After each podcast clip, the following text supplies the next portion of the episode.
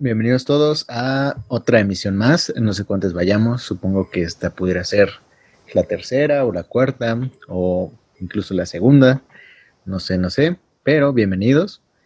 El día de hoy tengo a un invitado que tal vez ya habían escuchado antes. Eh, conmigo está Marquiño Donasmento de, de las mismísimas favelas, de la mismísima capital del balompié. Y pues muchas gracias, güey, por empezar y por aceptar la invitación, güey. Moito, moito obrigado, creo que se dice o algo así, güey. No sé, la verdad, pero muchas gracias por la invitación, bro. No, no, no, es un honor en verdad que estés aquí, amigo, porque creo que lejos de micrófono hemos tenido cierto tipo de charlas que han sido interesantes. Siempre como que nos metemos la fumada, ¿no? Dijiste hace ratito, güey. Trascienden el alcohol y la droga. Trascienden el alcohol y la droga. sí, exactamente. Pero el día de hoy, pues espero que no esté tan fumada, güey. Y si es que sí. Y si es que sí, pues ya ni modo, güey. De esto pues sí, ya. ¿Qué le vamos a hacer? Simón. Eh, pues no sé si habéis escuchado antes alguno, güey, de los episodios. Pues básicamente, güey, la idea es centrarme en aquellas actividades o en aquellas cosas que les sean de interés a las personas que están invitadas, güey. En tu caso, es un interés particular acerca de la literatura, eh, acerca de la fotografía, acerca de temas que tal vez yo no sé que a ti te gusten, güey. Me gustaría charlar acerca de eso, güey. ok, pues la verdad no he tenido la oportunidad de escuchar este podcast tuyo como individual. He escuchado el que tienes con David, pero este no he tenido la, la, oportunidad. O sea, sí sé de qué, de qué va la cosa porque ya me habías mandado mensaje antes. Simón. Pero no, aún no me he dado ese tiempo. He tenido las semanas bien. No sé por qué, pero las he tenido ocupadas en cierto sentido. Pero sí, claro que le damos con la literatura. La fotografía no me considero experto, pero pues a ver qué, qué puedo opinar respecto a eso. Yo creo que si no, no, no eres experto en fotografía, la verdad, apenas abriste una cuenta, ¿no? En Insta. Ajá, sí, la abrí como un hobby para esta cuarentena. Creo que de no haber sido por la cuarentena ni la abría. Pero antes, o sea, sí, sí, sí. De hecho, yo veía que en tu perfil subías ahí dos que tres fotillas. Ajá, eso sí. Y la neta es que, o sea, a pesar de que tú piensas que eres o te podrías considerar amateur, considero que sí tienes como ese, pues esa chispa, ¿no? Pues es que creo que me ayudó mucho la clase que tuve el semestre pasado con un profe que me enseñó quizá lo básico y un poquito más de, de fotografía y pues con lo que yo he investigado por mi cuenta. Entonces creo que he hecho un trabajo, no es bueno, pero creo que sí es decente para hacer un primerizo. Entonces sí me siento a gusto y la mayoría de las fotos que tomo sí me gustan. ¿Por qué dijiste, güey? O, o, qué te impulsó a, a, a darle, güey? Pues la verdad, fue ese profesor, lo, hasta lo voy a mencionar porque me, que es mi amigazo, el profe Alfi, el profe Díaz Cicerna, creo que ya lo conoces. Lo curioso de ese profe es que él es ciego. Entonces, cuando nos empezó a dar la materia, dijo, les voy a enseñar fotografía. Y pues sí me saqué de pedo, dije, pues ¿cómo le va a hacer, no? Pero la verdad es que tenía conocimientos excelentes de fotografía, nos contó que tomó un curso completo, entonces pues, obviamente sabía. Entonces recuerdo que nos empezó a dejar de tarea que sacáramos fotos de puertas y que esas puertas les inventáramos un cuento. Oh, Entonces, pues, la literatura, que es otra cosa que me gusta, pues mezclado con la fotografía que no conocía, pues me pareció una muy buena idea. Entonces tomé las fotos, iba con amigos o con mi hermano que me acompañaba. Lo tomé con una cámara prestada de uno de mis tíos. Es una cámara bastante básica, yo creo que es cuando sales de viajes para las instantáneas y ya y la verdad no le entendí nada a la cámara, o sea, la saqué como pude entenderle y me quedaron bastante brillosas y feas, pero pues el estar ahí me gustó. Después uno de mis amigos le cayó una cámara, la compró y me la prestó. Y pues esa cámara ya era semiprofesional, era una Sonic, si recuerdo, no, no sé la marca en específico, pero estaba genial. Entonces ahí me enamoré de la cámara y entonces comprobé algo que nos dijo el profe, que sí, sí es cierto, y hasta que tú mencionaste lo del iPhone quizá no es tanto el toque que tú le des, sino más bien que tengas una cámara semi o profesional, porque pues, como saben, pues son bastante caras. O sea, yo creo que una semiprofesional está de 5000 para arriba, semi nueva, ¿no? Yo creo que más, ¿no? Sí, la verdad sí he visto cámaras así como de 20, 30. Sí. O incluso solamente los puros scopes. Sí. Sí, sí te cuestan. O sea, es muy cara la fotografía, güey. Entonces supongo que sí debe de ser como muy, muy técnica, güey. Sí, entonces al ser más cara, te, ¿cómo decirlo? Como que te preocupas más por el resultado de la fotografía hacerlo con un teléfono. Aunque sea el iPhone última generación, no va a ser lo mismo tomarla con una cámara que con un teléfono. Aunque no estoy diciendo que sea malo, porque yo no tenía el dinero para comprarme una cámara y pues solamente contaba con la de mi teléfono. Entonces, por eso creo que se empieza. Por ahí está chido empezarle. Entonces, cuando ya tuve la oportunidad de que me la prestaran, sí me di cuenta de esto y, y le ponía más este más ganas y me tomaba más tiempo para tomar la fotografía. Y de hecho es más cómodo que con el teléfono, porque los ángulos que quieres, pues no te los va a dar un teléfono, por muy bueno que sea. Entonces sí, después ya tuve la oportunidad de comprarme mi cámara. Creo que en gama es más baja que la que me prestó mi amigo. Y es un poco antigua porque ni siquiera puedo ver la pantalla este, digital para tomar las fotos. La tengo que ver por el mini lente, no sé cómo se diga. Sí, ¿no? Como Ajá, entonces Ajá, digámoslo en la mira. Entonces solamente puedo verlas por ahí, no puedo verlas por pantalla y se me complica más. Entonces tengo que tomarme un buen de tiempo para tomar una foto. Entonces yo creo que por ahí va la cosa. No es tanto el toque, sino la calidad y las ganas que tengas, porque es práctica. No la vas a sacar a la primera. Yo no lo hacía y sigo sin hacerlo. Sí, claro. Entonces, básicamente lo que yo estaba haciendo nada más era jugarle al fotografito, güey pues no jugarle porque si te gustaron, pues sí, la neta, es, que sí, güey, eso está chido. yo también he sacado fotos con el teléfono y dije, ay, güey, me mamé. Sí. y está bien, si no todos tenemos los recursos, yo no los tengo para una profesional, o sea, cámara semi o la de mi teléfono, pues voy a seguir tomando fotos porque me gustan. Sí, de hecho, el hecho de que te puedas tomar una, una foto de, mm, como muy práctico, como muy rápido, pues de cierta manera es algún tipo de ventaja, ¿no? Pero también escuché que a veces también como que demerita el hecho de tomar fotografías, porque digamos como que tienes un, tienes ilimitadas tomas o ilimitadas fotos, comparado, como dices tú, ¿no? Por ejemplo, con cámaras viejitas, que tal vez tenías nada más 50 o 40, y te tomabas ese, ese tiempo para dedicarle, pues, las, las fotos.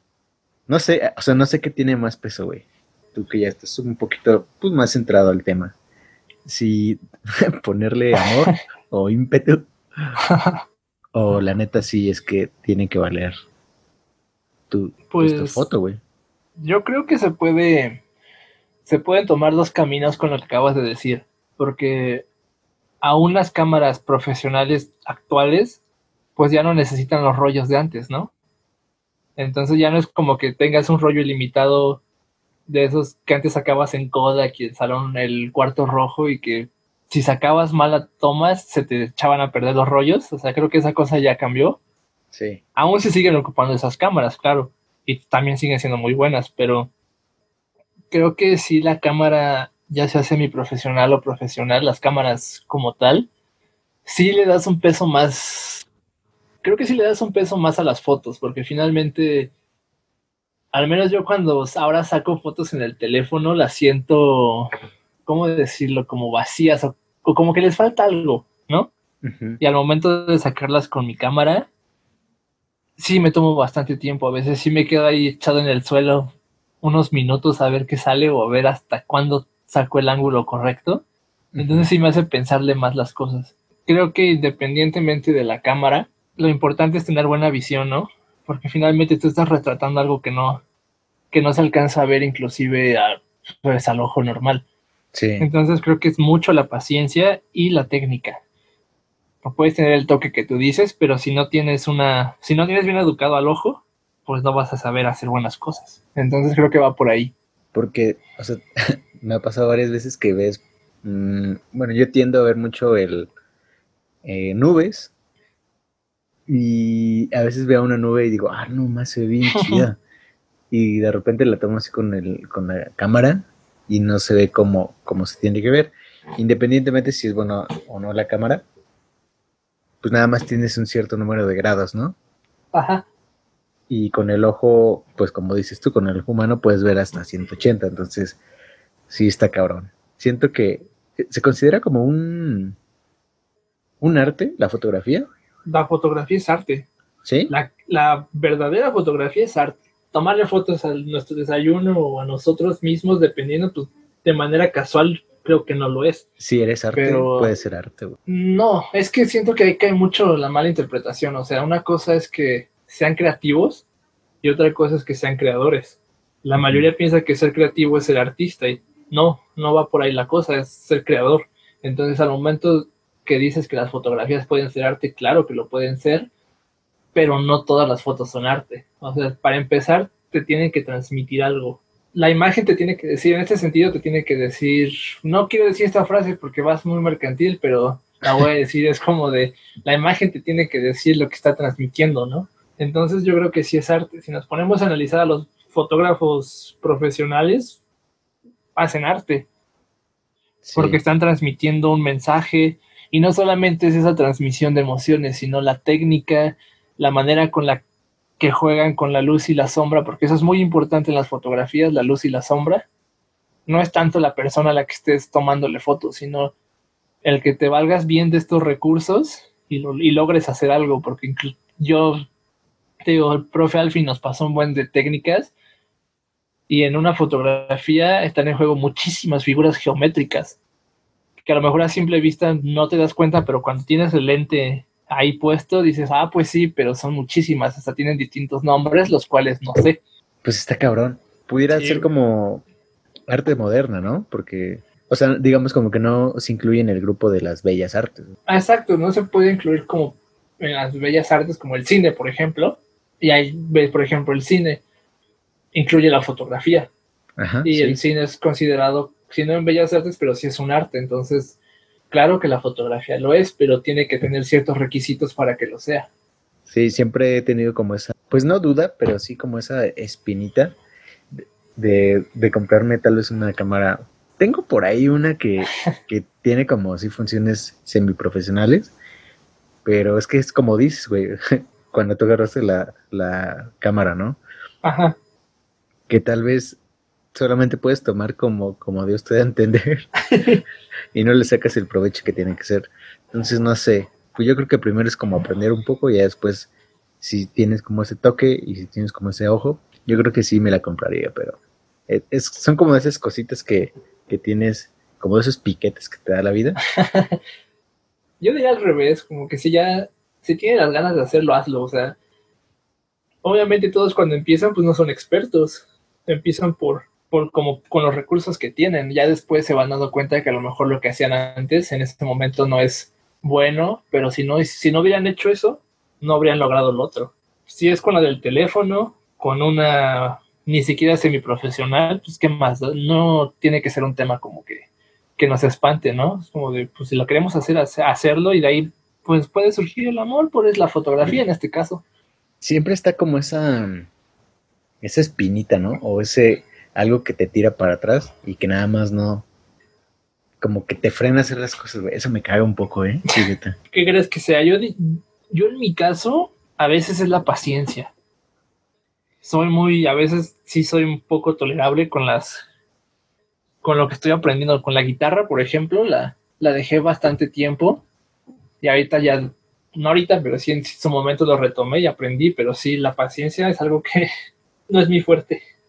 Sí, yo creo que también la paciencia y como que tal vez no ver los resultados tan rápido como, como esperaba. Que sería paciencia, ¿no? Básicamente. Ajá, creo que sí estaría dentro de la paciencia. Pero Sí. pues es normal ahora que estoy en la escritura y en la... Bueno, en la escritura, la fotografía no, eso es- lo veo como hobby, Ujú. Pero con la escritura sí es completamente paciencia y aprender. Nunca dejas de aprender.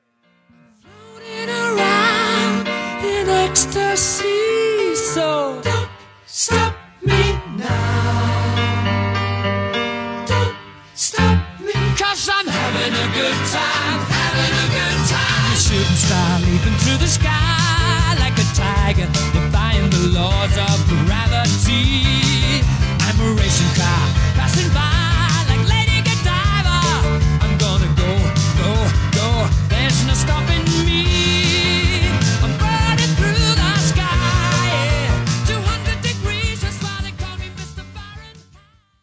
Creo que sí.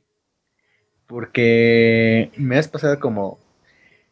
Uno si era un libro, güey, como tal. Ajá. Y el otro me dijiste que sí estaba más o menos completo, pero que no. Que todavía no te convencí como para poder sacarlo, güey. ¿Te acuerdas del nombre? No me acuerdo del nombre, güey. Es que te mandé dos. Ajá, sí. Uno te lo mandé, creo que inclusive antes de la cuarentena. Creo Sí, que es ese, ¿no? Ese es el que dije que no estoy convencido. Exactamente. Sí, y hay uno que, ya- que me dijiste, "Ese- este ya está completo. creo que es el segundo. Ah, no recuerdo el nombre. es mío y no me acuerdo el nombre. sí, ya sé. Pero sí, es el segundo. El segundo es el que ya está. Y de hecho lo volví a corregir, imagínate. O sea, el que me pasaste, digamos, es la versión beta. Ajá, dejémoslo en una versión beta. Yo creo que de esa versión que te mandé, el 80% se quedó y el 20% lo quité. O sea, fue sustancial. Agregué cosas nuevas, quité poemas y algunos otros los corregí. Mira, sí tengo dos. Ahí te A va. ver, dime el nombre, yo te digo cuál es. Ahí te va. Se llama El Día del Feo. Ah, eh, ¿no te mandé otro después? Y tengo otro que se llama. Creo que el primero se llama Espejo Roto. Exactamente, sí. No, entonces no te mandé el nuevo. El Se nuevo, me pasó, güey, no. Hijo de Dios. Perdón, güey. no, Bueno, este, pero- este segundo, perdón, el, el Día del Feo, lo agregué en el nuevo libro. Ah, ok. O sea, Entonces, es como. ahí lo vas a ver, ajá. Ok, ok, ok. O sea, como lo, lo mencionaste hace ratito, creo que en escritura es cierto tipo de paciencia, cierto tipo de, pues no sé, variables, ¿no? O sea, desde mi trinchera te puedo decir que lo más ha llegado a, a la poesía han sido cartas de amor y cuando las haces normalmente como que tiendes a, a- a encontrar un cierto tipo de fuga o encontrar ese cierto tipo de, de catarsis que tienes y que lo liberas, ¿no? En, en tu caso, güey, que pues prácticamente ya no lo ves tanto como un hobby como el caso de la fotografía, sino si lo ves cosa seria. De hecho, pensabas, ¿no? Meterte a, a estudiar algo así. Sí, de hecho, acabando psicología, quizá unos años después, me meto a filosofía, a letras. ¿Filosofía y letras o solamente letra? De filosofías en la rama de letras y de ahí en hispanoamericanas. Sí, es cosa seria, güey. O sea, Yo creo Ya que pa- sí, güey. ya para hablar de eso sí, sí, sí es cosa seria, güey. yo creo que sí. güey.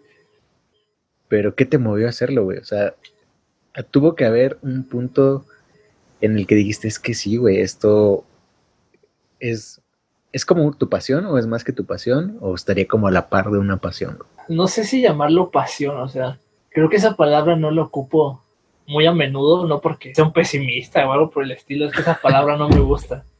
Entonces, la voy a omitir, te respondo lo primero y después ya lo otro. Creo que la verdad no sé en sí en qué momento me nació. O sea, te puedo decir que he escrito en, yo creo que desde la secundaria, pero honestamente, pues eso no es ni poesía, ni nada más son cursilerías de un preadol de un adolescente de 12 años que escribía cartas de amor y corazones rotos según él, ¿no? Entonces, eso no es poesía. Y ahora que ya, ahora que ya más o menos comprendo, creo que eso no es poesía y tampoco lo que hice a principios de la facultad, porque empecé en secundaria y lo retomé hasta segundo de facultad. Entonces, en ese mismo momento pues, seguía casi por la misma línea, ¿no? Entonces, como de desamor y todo en- encasillado de una manera mala en una poesía lírica Sí, la poesía lírica, me explico, es este el- sobre la vivencia personal del escritor, ¿no? Del poeta en este caso, eso es lo lírico, que es lo que le ha pasado. ok, Entonces ok. me encasillaba en esas, en ese estilo, pero mal hecho. Y ya cuando tomé un curso en un diplomado en específico de poesía, ahí me di cuenta que pues estaba haciendo las cosas mal. me cayó el baldazo de agua fría y dije, no, pues lo que estoy haciendo pues son puras porquerías del trabajo hablando, ¿no? Sí. No, no mis ganas por escribir, eso no, pero sí la calidad del trabajo que estaba haciendo pues era pésimo. Entonces ahí aprendí recursos, conocí escritores y poetas y creo que he aprendido más leyendo que escribiendo. Y así va a seguir siendo. O sea, algo que aprendí en este año en específico es que la espontaneidad se va a acabar en algún momento. Entonces tengo que ser más, digámoslo así, como un artesano que se toma su tiempo para elaborar el trabajo, que quede bien. Entonces creo que ya más o menos por ahí voy haciendo mi trabajo. Sí, ¿Y cuál fue la otra pregunta? Que cómo pudieras definir el sentido que le das al- a la poesía o a la escritura como... No, porque es diferente, ¿no? Poesía o escritura, güey. Son, es que es complicado. Yo lo diría, diría que son dos entes, entre comillas, distintos, pero que uno puede pisar el terreno del otro Ok. sin problema. Entonces creo que no hay problema en que los juntes. Entonces y... no, no- no me vi tan mal, güey. Nada, güey, no, lo hiciste bien. Ok, ok. Y si le doy un adjetivo, creo que más que adjetivo diría que fue o es más bien una apuesta todo o nada, De plano. De plano, porque he hecho varias cosas más, ya sea hablando profesionalmente o intentando nuevas cosas y no me considero bueno. Siento que no soy bueno para nada, salvo para esto. Ok, ok. O sea, es algo que, que lo tienes contigo por el hecho de que tú sabes que eres bueno, güey. Porque sí, en realidad, de este que me pasaste, la verdad no recuerdo la cantidad de, de escritos que tiene, pero sí te puse como dos o tres, ¿no? Que te dije, y, güey, Sí, este, son como 57 más o menos, creo. Muy, muy chiquito. que te dije, este es el bueno, güey. Creo que el fin de, de escribir es justamente eso, ¿no? Que hagas como un clic con tus lectores y que le puedas transmitir ese tipo de, de sentimientos. ¿Son sentimientos o qué transmite como tal, güey? Creo que transmiten muchas cosas, no solamente es el sentimiento, sino también, en este caso voy a ocupar la palabra sublimación. El artista sublima, en un sentido estricto, hablando solamente de- del artista, para no tocar más temas sobre esto. Pero lo que se refiere a la sublimación es que al momento de leerlo, la persona sienta que está creando lo que acaba de leer y que también se quede con ese sentimiento de crear algo. A lo mejor no lo va a poder crear, pero tiene esas, esas ganas o algo le despertó, no solamente del sentimiento, sino eso más para inspirarlo a hacer algo, ¿no? A lo mejor puede que sí sea escribir o puede ser hablar con alguien o hacer otra cosa, pero creo que la sublimación va más encaminada a despertar algo en la gente. Muchos hablan de, por ejemplo, muchos hablan de poesía de mala manera en el sentido de que es puro sentimiento, Ajá, o sea, lo sí, lírico, y no, no, la poesía no solamente es sentimiento. O sea, yo puedo estar expresando, siempre pongo este ejemplo, no sé cómo vaya el poema, ni recuerdo de quién es, espero acordarme, pero el poema más o menos va así, dice, ¿cuánto depende de una carretilla roja, barnizada y esmaltada con unas gotas de lluvia y unas gallinas blancas? Ese es el poema. Entonces, la gente dice, está chinga, pues ¿dónde está el sentimiento, no? Sí, sí, sí. sí. Dice, ¿qué una carretilla qué? Las gallinas, ¿qué? Las gallinas qué? Pero no solamente es el sentimiento. Y ahí está ocupando palabras, que es lo principal que se va de la poesía. No es el sentimiento, son las palabras. Las tienes que estirar al máximo. Y otra cosa que en este poema que también quiero tocar, muchos se van al sentimiento, al verso y a la rima. Exactamente, sí. Te iba a decir no- la rima, güey, la rima. No, o sea, ya existe catalogado así tal cual verso blanco. El verso blanco no tiene un verso en específico, ya sea en decasílabos o decasílabo y eso, y no tiene rima, ya sea consonante o asonante. Pero tiene lo más importante que, esto lo dijo Octavio Paz, ¿no? Yo, que lo más importante en un poema debe ser dos cosas, la imagen y el ritmo, la musicalidad del poema. Sí. Si lees, si lees poesía, por ejemplo, tú ya, no sé si ya leíste a Roberto Bolaño, el chiquito que te pasé. De hecho, empecé o traté de hacerlo, güey, pero siento que no fue mi ambiente porque iba, iba a empezar a comer, güey. Entonces, normalmente cuando yo leo, o últimamente en estos años, le pido a, la inteligencia del teléfono que lo empiece a leer, güey. Ok, Pero haz cuenta que como es muy robótico, sí, siento yo que no, no es lo apropiado para poder leer. Entonces dije, no, creo que este tipo de cosas sí debo de darme un sentón un fin de semana y aventármelo. Así como tal vez te puedes aventar un maratón de series, creo que también pudiera hacer lo mismo con la lectura. exacto. Te puedes darte de ejemplo Roberto Bolaño, porque hay- que cualquier escritor, sea poeta o no, si es bueno, te vas a dar cuenta. Bueno, no si es bueno.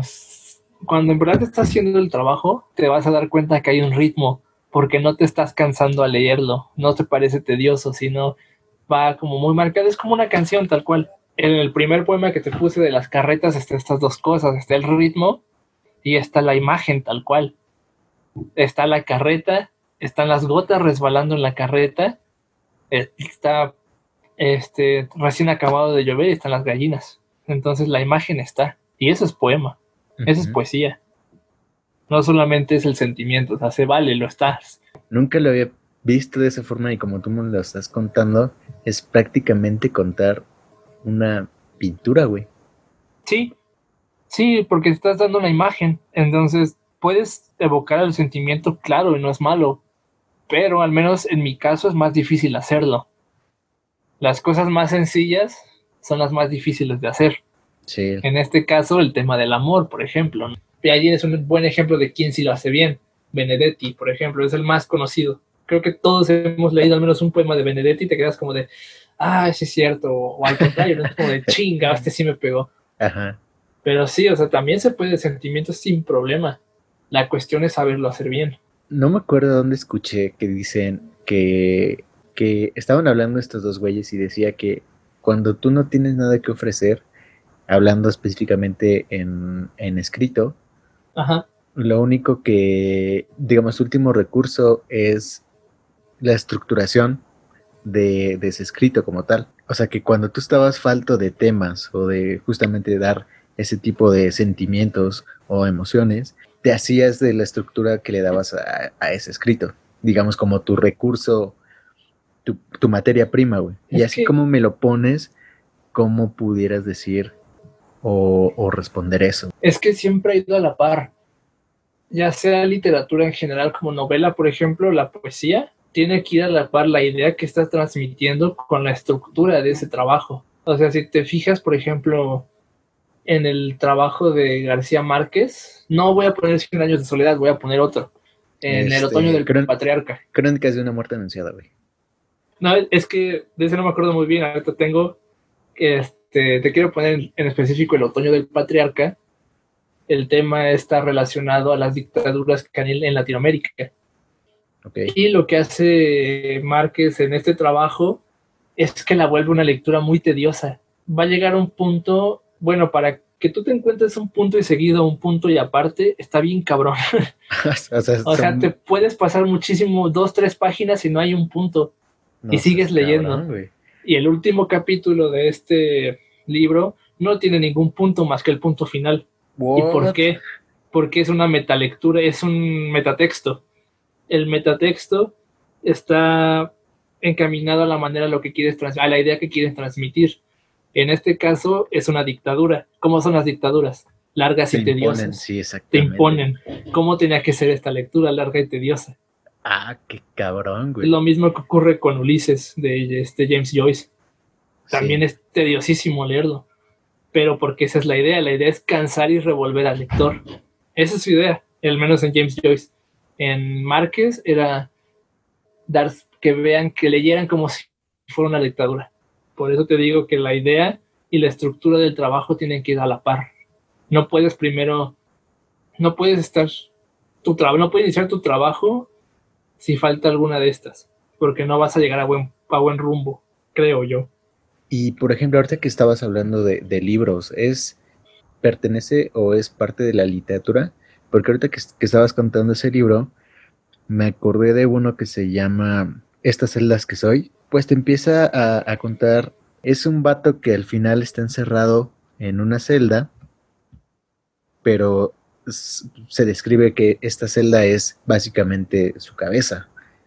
En- Entonces dentro de su cabeza vive diferentes historias, vive diferentes tiempos y al final lo que te dice es que no puedes salir de esa cabeza, güey. O sea, lo que hay dentro de ti no puede salir de esa cabeza y hay fragmentos o hay... eh, es que no son versos, güey. Hay párrafos. Yo lo estaba leyendo y de repente Ajá. como que me empezó a dar ansiedad. No sé si te ha dado algún tipo de ataque de ansiedad, pero lo leía y como que me envolvió, güey. Por eso es que si yo te digo que si la literatura y, digamos, la poesía y todo eso tiene que ver o son completamente diferentes. No, para nada, tienen que ver. O sea, al hablar de poesía, muchos se encasillan, como ya te dije, en esta estructura de versos. ¿no? Exactamente, sí, sí, sí. Pero no, o sea, hay poesía en prosa. Jaime Sabines, este, Rambo, Rambo Baudelaire, Baudelaire, creo que así se pronuncia. Ellos son los que empezaron con esta poesía en prosa. Y sigue siendo poesía porque cumple con todos estos requisitos. O sea, elevan las palabras al máximo, hay ritmo, hay imagen. Pero como, E incluso no digamos, ¿cómo sería necesariamente La prosa, güey. como si fuera una novela, un- como si fuera un cuento, porque es- a veces son muy ya, cortos, ya, ya. pero a veces inclusive en la literatura, en la novela, puede haber poesía, pueden haber partes en las que es- este es un poema, y por ejemplo es que está en prosa, pero es un poema, no necesariamente tiene que ser exactamente en, en este, ¿cómo se llama? En la escritura, también puede ser en la música o inclusive en las películas, ahí también hay poesía, pero la gente dice, ah, ¿cómo chinga, cómo va a haber poesía ahí? Sí. Sí, pero sí hay, te voy a poner un ejemplo clarísimo. Creo que lo has escuchado y si no, a ver, te pongo otro. Leonard Cohen. Eh, Osier, Mm, tampoco. Iba a decir una mamada, güey, pero. ¿qué vas a decir? Lucielito, güey. No, eso ya no trasciende, güey. bueno, el chiste, da cuarta que tengas, que acabemos te mando unas rolas de ambos. Lo que ellos escriben es poesía, que tiene música, claro, pero ellos están escribiendo poesía. Cumple con estos requisitos, o sea, no tiene ritmo, digo, no tiene este verso así como tal estricto, pero tiene ritmo, tiene rima, tiene la imagen y te están transmitiendo algo. Eso ocurre también en las canciones sin problema. O sea, cuando hablamos de poesía no solamente es encasillado en el verso y en la palabra escrita, también puede ir un poco más allá. Claro. Se puede, se puede hacer ese mix, ¿no? Como dijiste hace ratito cuando hablabas de la foto. Puedes hacer un mix de, de poesía y música, un mix de poesía. Con foto se puede complicar un poco, pero No, no se puede. Te voy a poner un ejemplo. El libro no lo entiendo mucho, está complicado de leer, pero se llama Prosa del Observatorio de Julio Cortázar. Son fotos que él toma y acorde a esas fotos, él escribe un cuento. Ah, tú hacías eso, güey, tú hacías eso. Ajá, ahí está. O él lo hizo muchísimo mejor que yo, claro está, ¿no? Pero sí, es lo que te quería decir. Que con una foto nace para hacer algo más. En este Mm. caso tomó la foto, que es arte lo que él tomó, porque luego te mando fotos de ese, te mando fotos de la foto Ujú. y te vas a dar cuenta la perfecta geometría que hay en las fotos que está tomando. Y ya cuando te adentras en el cuento, tiene muchísimo que ver, aunque a simple vista parezca que no. Entonces la foto lo hizo nacer para que escribiera algo más, para que sublimara. Entonces es arte. Es, es el punto que dices, ¿no? Que busca la sublimación. Exacto. Y a mí se Y me, que es venía, creador. se me venía a la mente la sublimación hablando como de términos psicológicos. De ahí nace. De Sí, los- ahí bueno, nace. no, psicolo- no psicología, del psicoanálisis. Freud, hablando del arte, analizando a Da Vinci, a Borges y no recuerdo a quién es más. Y ya Sí. después Nacio lo retomó y después Didier Anciu y hay muchos psicoanalísticas, psicoanalistas que hablan del arte. O sea, darle como ese sentido a, a las cosas, güey, como tal. Exacto, crecer creadores. Uno de repente escuché una vez en psicología que alguien se burlaba, decía, creador, no mames. Y yo de, güey, sí, es creador, está creando algo que tú no, que no estaba. El, el lenguaje se crea. Después Sí. de Octavio, yo no comparto la vida de Octavio Paz porque era un pinche machista, pero después de la escritura de Octavio Paz en la lengua española hubo un cambio drástico. Él creó, no se, se puede decir así, creó nuevas variantes en la lengua española. Entonces sí está creando otras cosas. Creó una nueva concepción de la poesía, por ejemplo. Entonces sí, el, el arte crea, Sí. aunque haya gente que diga que no, pero sí, sí lo hay. Por supuesto que sí. Y, y yo creo que tampoco le dan como ese fondo de que el arte de cierta forma mueve masas, güey. O sea, Ajá. si tú siendo artista puedes con una canción o con una foto, con una poesía, puedes mover cierto tipo de, de personas o cierto grupo de personas y al final esas personas van a repercutir en, en conjunto, güey, o en sociedad. Sí y no. Quitémosle el término masas. ¿Por qué? Porque finalmente el arte, nos guste o no, termina siendo una cuestión elitista, porque no todos, no todos tienen los recursos para, para que el arte les llegue, ya sea viéndolo o haciéndolo, porque es muy caro hacerlo y, y contemplarlo en ese sentido, ¿no? Pero quitaría la palabra de masas porque a veces puede ser un gran escritor, un gran pintor, pero nadie te ve, nadie te lee, entonces no necesariamente vas a mover masas. No necesariamente te tienen que leer o tienes que tener lectores para que seas un artista. A veces hay casos en los que simplemente te, no lo logras aunque eres bueno. Ahí está el caso de los poetas malditos, por ejemplo. Rambo, que se se extinguió y supieron de él y su poesía se hizo famosa hasta que él murió. No El Roberto está Bolaño bravo. fue, Roberto Bolaño fue otro. Ganó varios premios, pero nadie lo reconocía hasta que se murió. Entonces por eso tienen ese término de maldito. Entonces no necesariamente tienes que tener muchísimos lectores para ser artista. O sea, creo que no, no va por ahí la cosa, aunque finalmente nuestro, bueno, no nuestro, porque no sé si yo no soy artista, pero finalmente en este, en el trabajo del artista, claro que está esta parte de que te gustaría que te leyeran, que te, que te vieran, o sea, pues, obvio, Sí, es pues. un buen, es un deseo, digámoslo, narcisista, ajá. pero pues tienes ese deseo de que alguien más te vea, aunque no necesariamente es el objetivo. de hacerte, tal vez si no notar, de que sepas o trasciendas más allá de- del, del tiempo que estés, ¿no? Por ejemplo, los, los que mencionas, al final trascendieron o existieron aún después de muertos. güey. Y yo creo que alguien que crea algo en este, en este sentido, hablando de arte, pues por lo menos si yo fuera artista, me gustaría eso, güey, vivir más allá de, de tal vez mi tiempo terrenal, güey. Y eso está chido. Pues creo que es un deseo que pocos o muchos artistas, no sé, les gustaría tener, pero no creo que ese sea el principal motivo por el que escriban o pinten o hagan arte. O sea, si se logra bien, pero finalmente eso no lo decide el artista, lo deciden otras personas. Y digamos, tú, güey, siendo eh, pues creador, siendo de cierta manera tal vez un poeta, no, tal vez no a nivel profesional, ¿cuál es tu, tu fin? Porque al final compartes ese mismo sentimiento con, que alguien que es profesional, güey. Mi fin es escribir, nada más. Es una necesidad que tengo. Si después de eso viene que me publiquen fama que no creo ni siquiera voy a tenerla porque es muy complicado y no, no la voy a tener, siendo honesto. Pero mi único fin es escribir. Y si le preguntas a un artista, prácticamente te va a hacer su respuesta. O sea, si alguien te dice, ahí viene, tú hablaste de espinas, ¿no? no aguijones, ¿no? Creo que dijiste el tema, el punto. Ahí te va Ah, uno que tengo a tu lado y te, me voy a desahogar aquí. Un piquetón. Pero un picándale, un piquetón. Pero sí, o sea, si alguien dice que su fin es ser famoso, que se dedique a otra cosa. Artista no va a ser. Es complicadísimo ser famoso y eso no depende de la persona que crea. Eso ya depende de otros factores externos. O sea, si dices ser famoso y tener dinero, dedícate a otra cosa.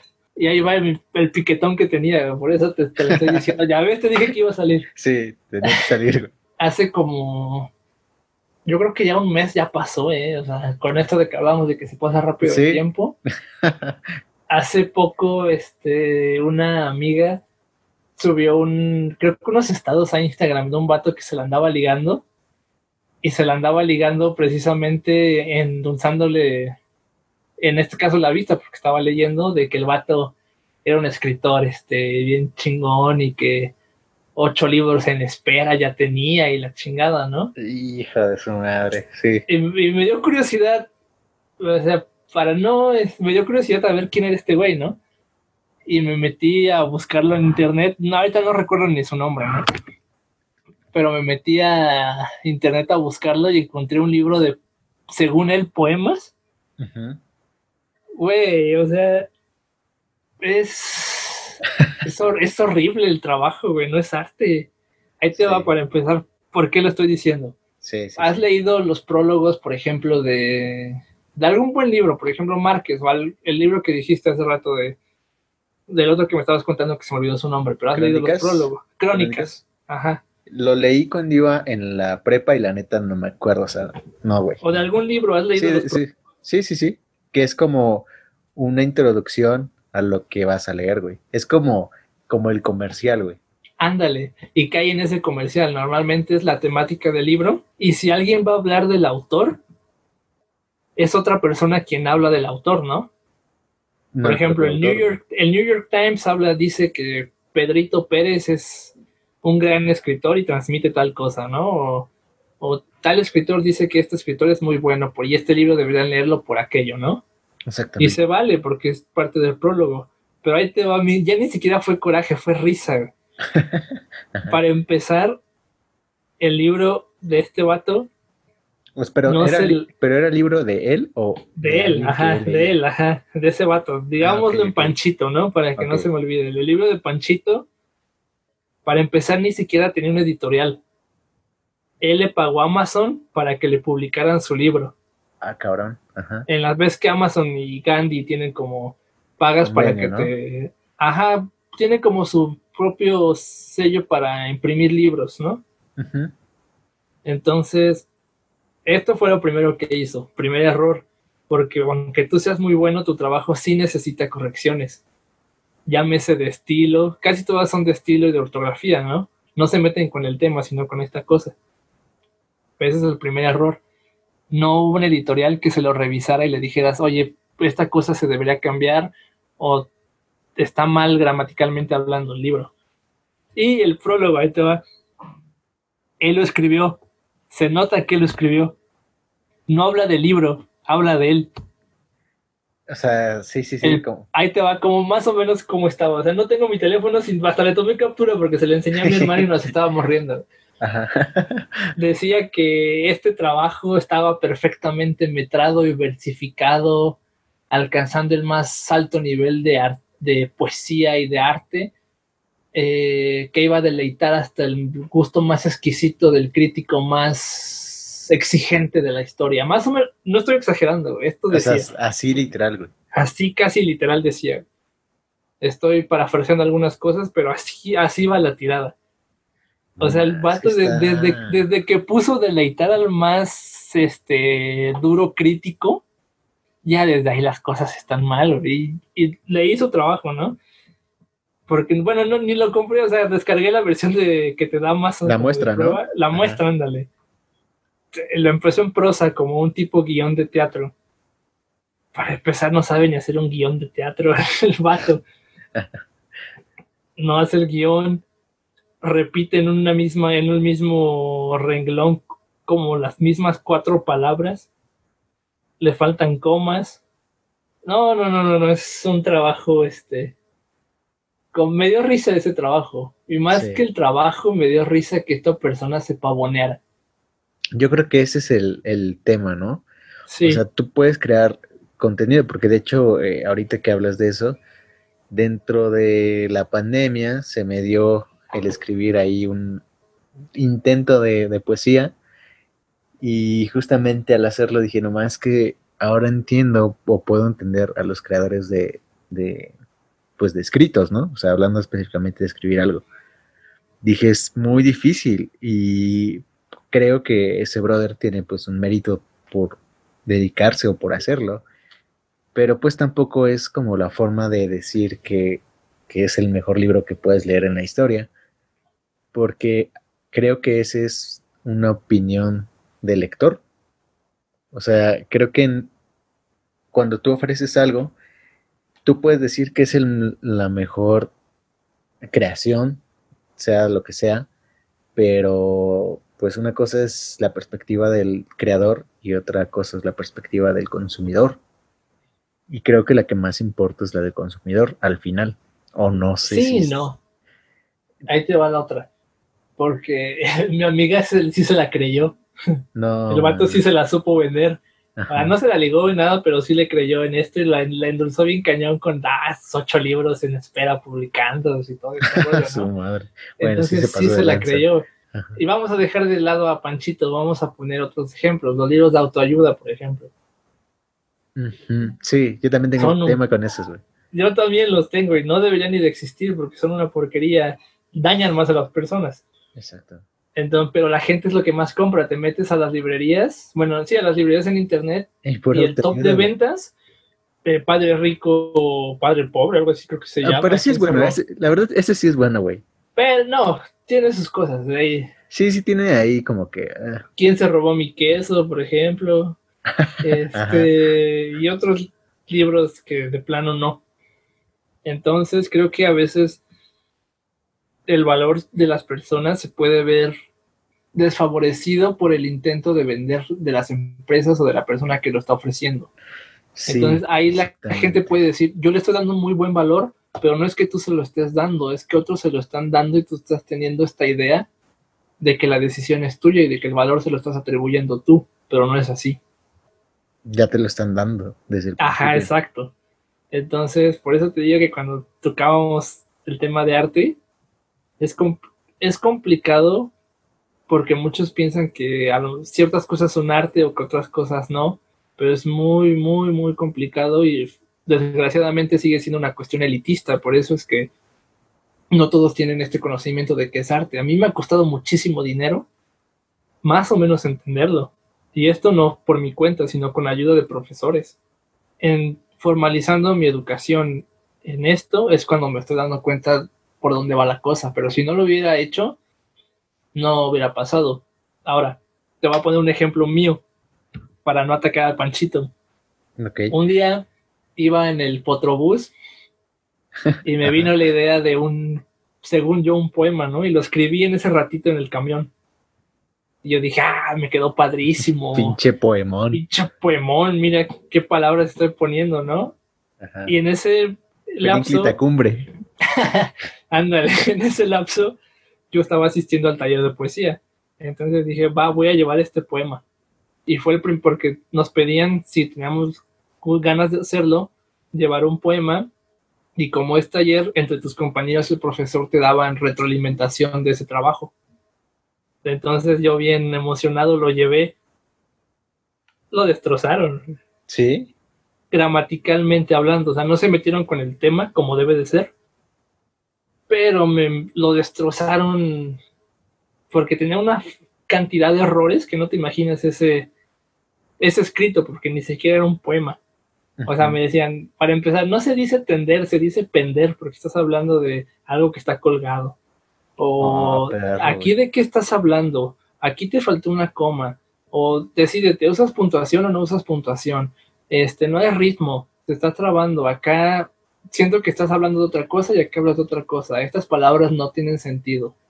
Entonces, si no hubieran dicho eso, yo no habría entendido. Pero me costó entenderlo porque ese día salí de la clase todo agüitado, es como no Llorando, güey, casi, casi. Casi, casi, o sea, sí me daban ganas de llorar, la verdad. Y salí y dije, no, no, ya no quiero regresar aquí, sí me dolió, ya no quiero. ya no quiero, güey. es que sí te duele, güey, cuando, cuando te rompen el esquema que tú tienes hecho, duele. Sí. Entonces, por eso es que digo que sí es necesario estas revisiones, porque en mi esquema, pues decía que este trabajo estaba bien, pero ya en la estructura de otra persona me daba cuenta que ya tenía errores. Y eso fue para mí excelente, porque por eso es que no me gusta compartir mi trabajo, porque siento que tiene una cantidad de errores increíble. Entonces necesito de alguien con experiencia para que me ayude en esa parte. Sí, creo que aquí no hay como otra opción, sino buscar personas que se dedican a, al- al tema. Obviamente, pues he tenido el honor de que me pases ahí tus trabajos, pero se queda meramente a, a pura opinión, ¿no? O sea, Exacto. ni te puedo dar crítica, ni te puedo decir, oh, es que aquí necesitas ponerle X. Sí, y eso me dijo el profesor, porque una clase antes a mí me tocó, este, según evaluar un trabajo, pero pues yo no tenía idea de cómo se hacía. Y yo de baboso, de pseudopsicólogo, de, ah, es que aquí creo que quisiste decir esto. Y me- luego, luego me dice el profesor, "Eh, espérate, no estamos interpretando nada, nos estamos metiendo en la estructura únicamente. Lo demás, aléjalo. Yo, ah, bueno, pues tienes razón. Bueno, bueno. Bueno, bueno, ya entendí. Pero sí, esas, el que eduques, lo que estás haciendo tiene, es más importante. No tan, muchos se pavonean con la cantidad de lo que escriben y todo eso, pero no, lo más importante, creo, al menos en la escritura, es leer y educarte. Eso es primordial, pero pues, repito, no todos tienen ese, ese- Esa paciencia, güey. la paciencia y los recursos para hacerlo, porque, es- repito, no es muy sencillo hacerlo. Es que ahorita que lo estás platicando así, me imagino al. Obviamente, comparte cierto tipo de, de esencia a las bailarinas. ¿De ballet y ese estilo? Sí, exactamente, las bailarinas de ballet. Que tienen que caer, tienen que mm, sacrificar cierto tipo de cosas, tienen que darle, pues, todos los días, incluso si su, sí, si su cuerpo ya no les da para más, lo hacen. ¿Y qué es lo que pasa al final de todo, todas esas caídas o ese tipo de sacrificio? Pues bien lo mencionas tú, es ese, es que en términos mundanos sería esa curtida que al Sí. final sabes que te sirve para algo. Y no solamente es, es darle tu propio valor, sino darle el, el valor que como tal es, es el arte. Porque lo mismo yo pensaba de, de la música, ¿no? Incluso lo hablaba con, con un amigo que se dedica a la música y le preguntaba, es que yo era como muy pro de la gente que era eh, músico lírico, le llaman, que solamente toca así por fuera, güey, y se avienta unas, unos toquines y así, ¿no? Ajá. Yo decía, es que esos güeyes valen más que un güey de conservatorio, güey. Así te lo, así lo decía yo, güey. Y lo, y lo predicaba a, a los cuatro vientos, güey. Porque según yo era más importante el sentimiento que, que la formación. Y después me dicen, no, güey, mira, es que te lo voy a poner así de fácil. Esos güeyes nunca van a tocar en una sinfónica. Esos güeyes nunca les van a pagar miles de pesos por tocar una pieza, güey. Porque ellos se, se están, o sea, hablando de vatos del conservatorio, se están formando para, pues, para vivir de eso, güey. Dice, y el otro, güey, pues no. Dice, y aparte es un, o sea, es un mundo muy cabrón. Y supongo que lo mismo tiene que ver con, con la escritura. Parte. Aquí, ah, creo que ya me diste un buen ejemplo para darte lo que el punto que quería explicarte. O sea, puede incluso que el de conservatorio, que se supone que es el de los conocimientos más amplios, por decirlo así, no logre hacerlo, no logre tener dinero. Me acuerdo, ya esto me enteré por un amigo, el día que nos hicieron, creo que una bienvenida o no sé qué licenciatura en la carrera, trajeron un grupo de cumbias. Y mi amigo que estudió en el conservatorio se empieza a reír. Dice, este vato que está en la batería fue mi compañero en el conservatorio y ahorita está tocando cumbias. Wow. Y se empezó a reír de él, chale, ¿cómo es posible que haga esto? Finalmente tuvo necesidad económica. Sí. Lo cual demostró que aunque te dediques al arte, no te va a dar de comer. Que son, son contadas las personas que se dedican al arte y que verdaderamente o son artistas y o logran vivir de eso. O sea, ¿qué más quisiera el artista vivir de eso, no? Y al contrario, puede que sea una persona que no tiene una educación musicalmente hablando muy buena, pero sea un artista.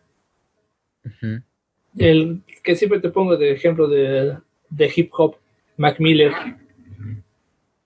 Creo que es, al menos para mí, sus últimos dos discos, en específico el último, oh, es un trabajo increíble. Y ya metiéndome un poquito más con él, finalmente no tuvo esta educación de conservatorio, pero fue buscando a lo mejor libros, empezó a conocer de teoría, leía poesía y con eso iba escribiendo. No necesariamente tienes que tener una educación este, muy estricta para ser artista, Pero tienes, tienes algún cierto. pero tienes que tener cierto conocimiento de eso. Exactamente. Exacto. Sí. Y eso lo vas adquiriendo conforme vas aprendiendo. Cuando te das cuenta que necesitas de más cosas para seguir mejorando. Si llegas a un tope y tienes que buscarte o hacer de más recursos para hacer más. Sí. Y te das cuenta que nunca vas a terminar de aprender, pero sigues y le sigues. Y eso es bueno. Sí. Te sigues entrenando, güey. Ujú.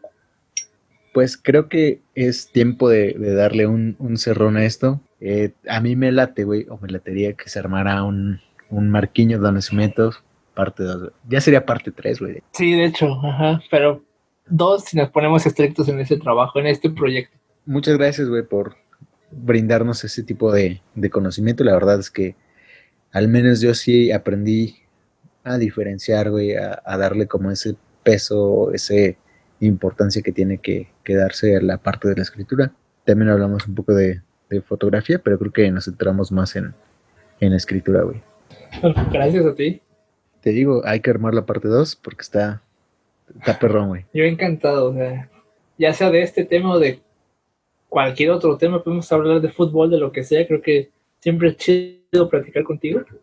Entonces, Gracias, no sé qué tanto haya, desde mi ignorancia, aporté todo esto, espero que, yo aprendí, nunca mi idea es enseñar, siempre es aprender y aprendí bastante hoy, entonces, espero que desde mi ignorancia haya podido compartirles algo. Pues yo hablando desde mi ignorancia nula en, más bien, desde mi conocimiento nulo acerca de, del tema, creo que sí eh, aprendí bastante, diría yo. Eso al final es como la intención de aquí, güey, de, de, de, compartirlo, güey. Pues muchas gracias, Marquiño. No me despido. No, exacto. No, yo tampoco. Sé que ahorita, ahorita te voy a mandar mensaje inmediatamente que terminemos de, de corte de esto, de este corte. De este corte comercial, güey. Pues sí, Marquillo, muchas gracias. No me despido. Está el micrófono abierto para ti, cualquier momento. Gracias, güey. Y pues le damos, güey, cuando te quieras. Le damos. Le, le seguimos dando, güey. Hecho. Pues ya está. No, pues muchas gracias por la invitación. Estuvo bastante chida la plática. No, güey. Gracias a ti, güey, por darme tiempo, espacio y, y, pues todo lo que conlleva dedicarle un ratillo a esto, güey. No, pues repito, es mutuo y me la pasé bien chido hoy. Ya está, Marquillo. Pues muchas gracias. Sobres.